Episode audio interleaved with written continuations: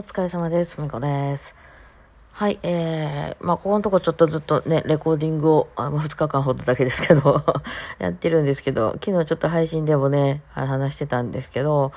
今回私はちょっとバイオリンに、えー、仕掛けを施していてというか、いつもの、えー、バイオリンの感じじゃなくしていてっていうのは、録音に、えー、対して、えー、弦を古い弦で挑んでます。はい。もう私にとっては結構古くて、多分前書いた2ヶ月以上は前だと思うんですよ。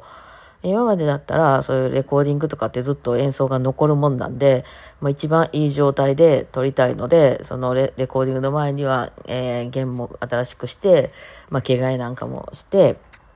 あの、挑んでいたんですけど、ちょっとふっと思ったんですよね。っていうか、最近まあその、あっちもそうなんですよ。YouTube の方の自分の録音するときもそうなんですけど、まあ、どういうことかっていうと、あの、弦が古い方が、あの、録音扱いやすいんですよね。っていうか、まあ、いい音で撮れるんですよ。っていうか、ちょっとまあ、ちょっと、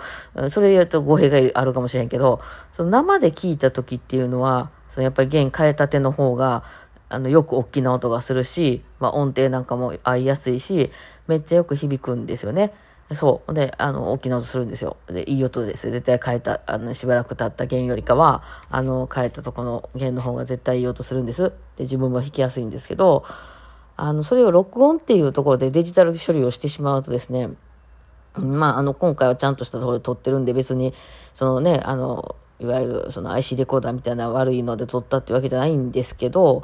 やらからこそ特にね、その、やっぱりその書いた、弦書いたとこってこうすごい響くんですよね、ファーンって。あの、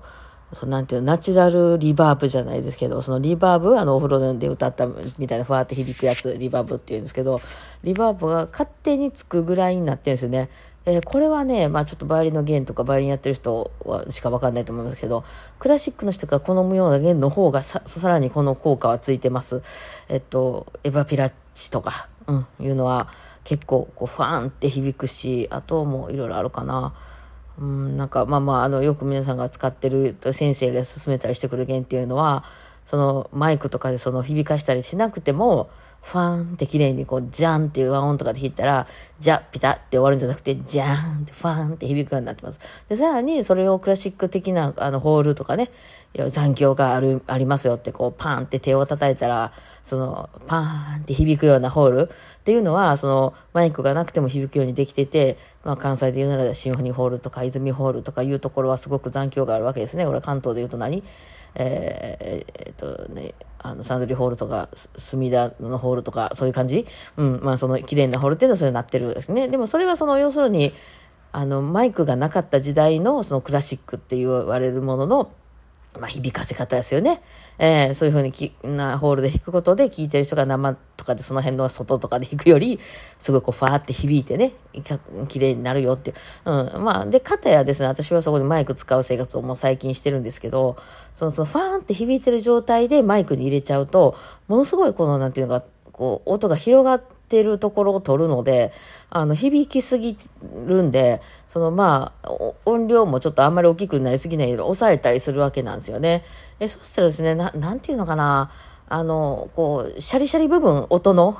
その、よく響いてる、うん、その、まあ、この間から言ったらみんな、その、いい線がキンキンするじゃないですけど、その、キンキン成分がどうしても増えてしまうんですよね。まあそれが人間の耳っていうのはすごいんで、ちゃんと深い音とそのキンキン音とか両方混じって、ああ、綺麗な音だなってなるんですけど、デジタル処理した瞬間にそのキンキン音だけがすごく取られてしまうんですよ。で、あうるさいなってなるから、その全体的に音をあの小さくするわけなんですね。他の楽器とかより大きくならないように。そうするとですね、すごく綺麗なその間のその中、なんか音域、まあこれ波、波形とかで見たことある人わかると思うんですけど、中音域までもが痩せてしまって、なんとなくなんかシャリシャリ音っていうね、あの昔のこう安いラジカセとかで聞いたらなんかシャリシャリ音する、あの低音があんまり聞こえなくてみたいな、いうような感じの音になってしまうんですよ。録音した瞬間に。えー、生で聞いたらすごく綺麗にファーって響いてるんですけど、録音して、その響きすぎるところをカットなんかすると、その必要なものまでカットされてしまい、なんかね、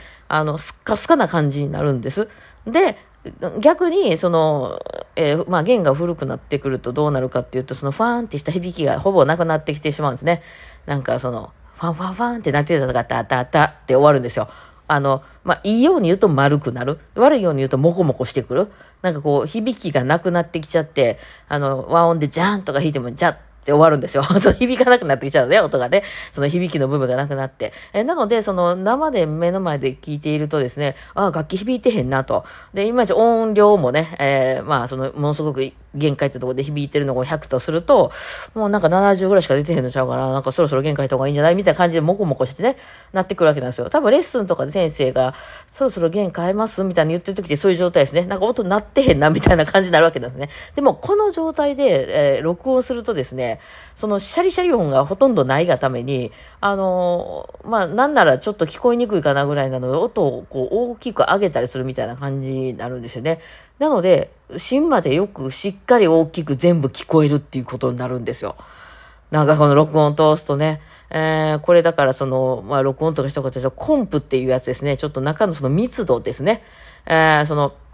まあ、スッカスカの逆ですよね。ギュッと詰まった、間までギュッと詰まってる感じの、あの、音に聞こえるっていうね。だこれはだから実際の耳で聞いたらそんなことなく、なんかモコモコしてるだけなんで、あんまり音良くないなってなるんですけど、これ録音通した時に扱いやすくなるんですよね。えー、その録音ってそこにまた響きを足したりとか、あの、もうなんかいろいろできるんですよ。あのね。なんですけど、その、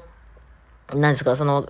キンキン、キンキン音っていうか、その、あの、高いとこの音を含まれてる音やと、その、それも同時に大きくなっちゃうので、扱いにくいんですけど、その、そういうシャンシャンな、なんかキンキン系の音全部その、ね、えーカットされてる音がゆえに、やりやすいんですね、めちゃめちゃ。響きを別につけようと思ったら人工的につけることができるし、ね、大きなホールで弾いてるみたいな響きつけたろうみたいなできるし、なんかこう、バイオリンだけもうちょっと大きくしようとかちっちゃくしようとかしても、そんなにね、なんか変わらないっていうね。まあ、これだから弦の種類にもよるんだろうなと思うんですよ。前なんか私一回、えー、試してもら、試させてもらった、なんとかっていうゲーム、この弦響かへんな、みたいなのがあって、まあそういう弦なんかもいいのかもしれないですね。エレキ用のバイオリンの弦なんかもヘリコーとかもちょっとそれに近いのかもしれない。うんですね。だからまあそういうふうにやってます。なんか、もうね、ずっと私も、ここもう何年も、あの、なんていうの？あの、YouTube とかようにこう自分で録音ししだしてて、うん。